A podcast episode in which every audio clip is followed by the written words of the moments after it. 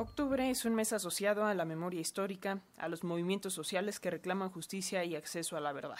Octubre en México no se olvida y en ese contexto el repositorio digital en Memórica creó la sección titulada No Olvidamos. Para que nos cuenten más sobre este proyecto tenemos el gusto de saludar vía videoconferencia al doctor Álvaro Rodríguez Luébano. Él es historiador y encargado de la Subdirección de Contenidos Históricos y Culturales de la Dirección de Memoria Histórica de México. ¿Cómo estás, doctor? Bienvenido, muy buenos días. Hola, buenos días, buenos días a todo el auditorio de Radio Educación. Pues un gustazo este, de estar aquí nuevamente con ustedes para hablar de este, pues de este proyecto que ya llevamos más o menos un año trabajándolo. Y bueno, pues tiene que ver con el hecho de desarrollar una serie, digamos, de, de iniciativas para apoyar el derecho a la memoria, pues que ya saben consiste en practicar, recordar y traer al presente todo aquello que dignifique pues a las víctimas de violaciones graves en sus derechos humanos. Eh, eh, Álvaro, en concreto, ¿de qué va esta sección? No olvidamos cuáles son los ejes temáticos, eh, vaya, las historias o casos que son reflejados.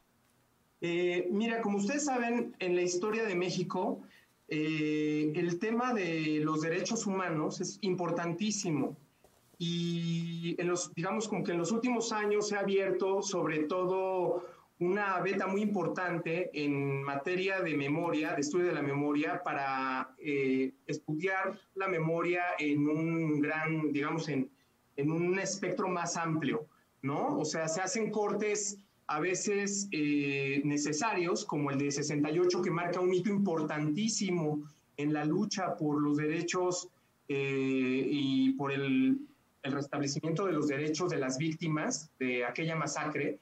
Entonces, lo que hemos estado también revisando, junto con otras dependencias, como la Dirección General de Estrategias para la Atención de Derechos Humanos de la Subsecretaría de Derechos Humanos de, la Secretaría de Gobernación, con la CNDH, por ejemplo, y con el Instituto Nacional de Estudios Históricos de las Revoluciones de México, pues es un proyecto de acompañamiento también, por ejemplo, a, organismos como la, el Mecanismo de Impulso a la Memoria, que trabaja junto con la Comisión de la Verdad.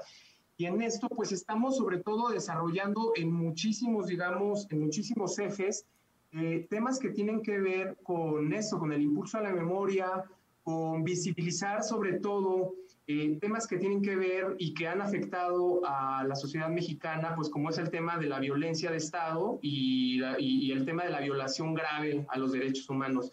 Creemos que pues este proyecto va va en buena medida a visibilizar no solamente temas que tienen que ver con la represión, digamos, de Estado a movimientos sociales, a, huelgas, eh, digamos, de trabajadores, ¿no? A huelgas campesinas. Eh, y, y, bueno, entre muchas otras a personas directamente afectadas por el tema de la violencia, y es ir también entendiendo y visibilizando un proceso extremadamente complejo del abuso del poder y del abuso de la, y del uso de la, de la violencia en contra de la población mexicana. Entonces, no olvidamos, básicamente, pues es una sección de memórica que trae a colación temas eh, y colecciones de documentos, ¿no? Que tienen que están relacionados todos con, pues sí, con el tema de la defensa de los derechos humanos, pero también con temas que tienen que ver como el brazo, eh, el brazo eh, violento, digamos, del Estado se activó en temas fuertes como, como represión, persecución, desaparición forzada, eh, en fin, temas sensibles que han tocado a la población mexicana y que la población mexicana también, eh, digamos, tiene derecho a conocer y tiene derecho a acceder a una serie, digamos, de fuentes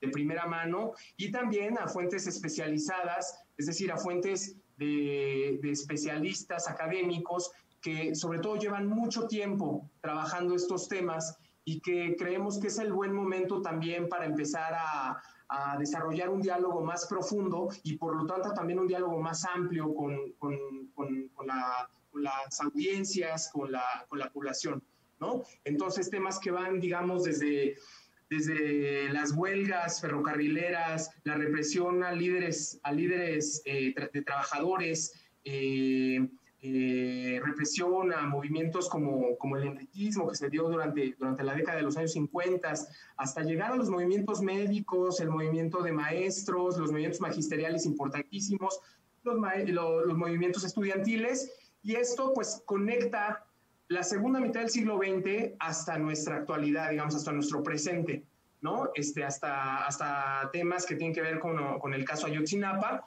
Y de esta manera, pues lo que intentamos hacer también en esta sección de No Olvidamos es tener una, digamos, una, un panorama amplio, como una línea del tiempo, que se ocupa sobre todo de casos que han sido por alguna razón invisibilizados en la historia, en la historia de nuestro país, en la historia, reciente, en la historia reciente de, de México. Doctor, en este sentido te quiero preguntar, eh, sin duda no era documentada, andaba perdida. Ese es el trabajo que ustedes están haciendo en estos momentos. ¿Y por qué consideras que es importante cultivar la memoria histórica y colectiva, sobre todo en este tipo de casos en donde tal pareciera que de nueva cuenta la visión de los vencidos, como nos señalaban los maestros eh, en las escuelas, es la que está prevaleciendo, pero ahora con el trabajo de Memórica esto se está invirtiendo?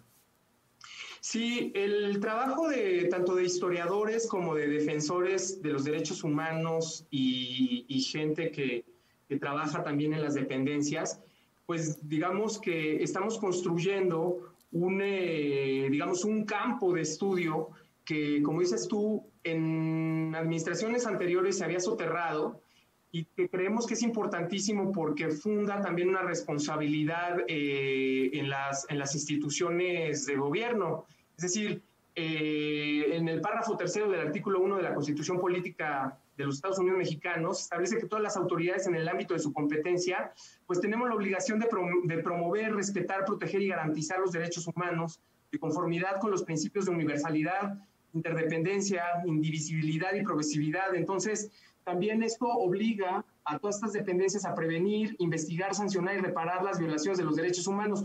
Mucho de estos temas está y se contiene en, en, su forma documental en archivos, como ustedes saben. Entonces, digamos que hacer un trabajo en este momento coordinado, hacer un trabajo colegiado, hacer un trabajo consensuado, nos va a permitir sobre todo ser mucho más sensibles de las demandas que se están, que se están promoviendo de parte de los actores eh, directos, de los actores implicados, que en este caso son los familiares de las víctimas y las víctimas de, de, la, de la violación grave a sus derechos.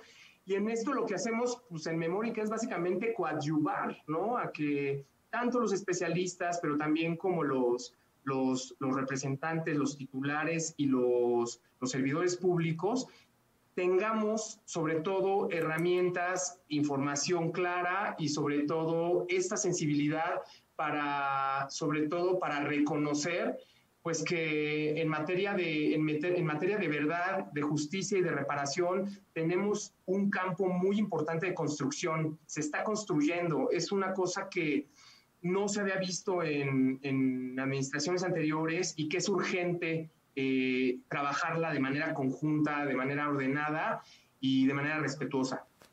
Pues ahí está, muchísimas gracias Álvaro Rodríguez el Luébano. Rápidamente, ¿dónde eh, podemos acceder a No Olvidamos y en general a todo el trabajo documental que han estado realizando en, en Memórica? Como siempre, agradeciéndote mucho este tiempo para las audiencias de Radio Educación. Muchas gracias, Alexia. Pues sí, miren, la, la, página digital es www.memoricamexico.gov.mx. Pueden entrar a la parte del home y se van a encontrar un primer banner que dice no olvidamos. En esa sección pueden encontrar colecciones que están, digamos, relacionadas con todos estos temas que tienen que ver con, con todo este largo periodo de violencia de Estado y pueden también revisar algunos documentos de especialistas, infografías, testimonios y documentos que básicamente son también libros digitalizados de las dependencias que les acabo de mencionar, eh, que están colaborando junto con nosotros y que estamos nosotros también coadyuvando junto con, con, las otras dependencias, pues esto, ¿no? A, a, poner atención sobre todo a las recomendaciones de las, de las cortes de las cortes internacionales, de, de, los organismos internacionales, también como, como, como la ONU, ¿no? que han trabajado mucho en este tema de señalar pues, la importancia de trabajar y de, y de atender estos temas urgentes. Muchas gracias, doctor Álvaro Rodríguez Luevano, encargado de la Subdirección de Contenidos Históricos y Culturales de la Dirección de Memoria Histórica de México. Muchas gracias y continuamos en comunicación. Gracias a ustedes. Que tengan buen día. Igualmente.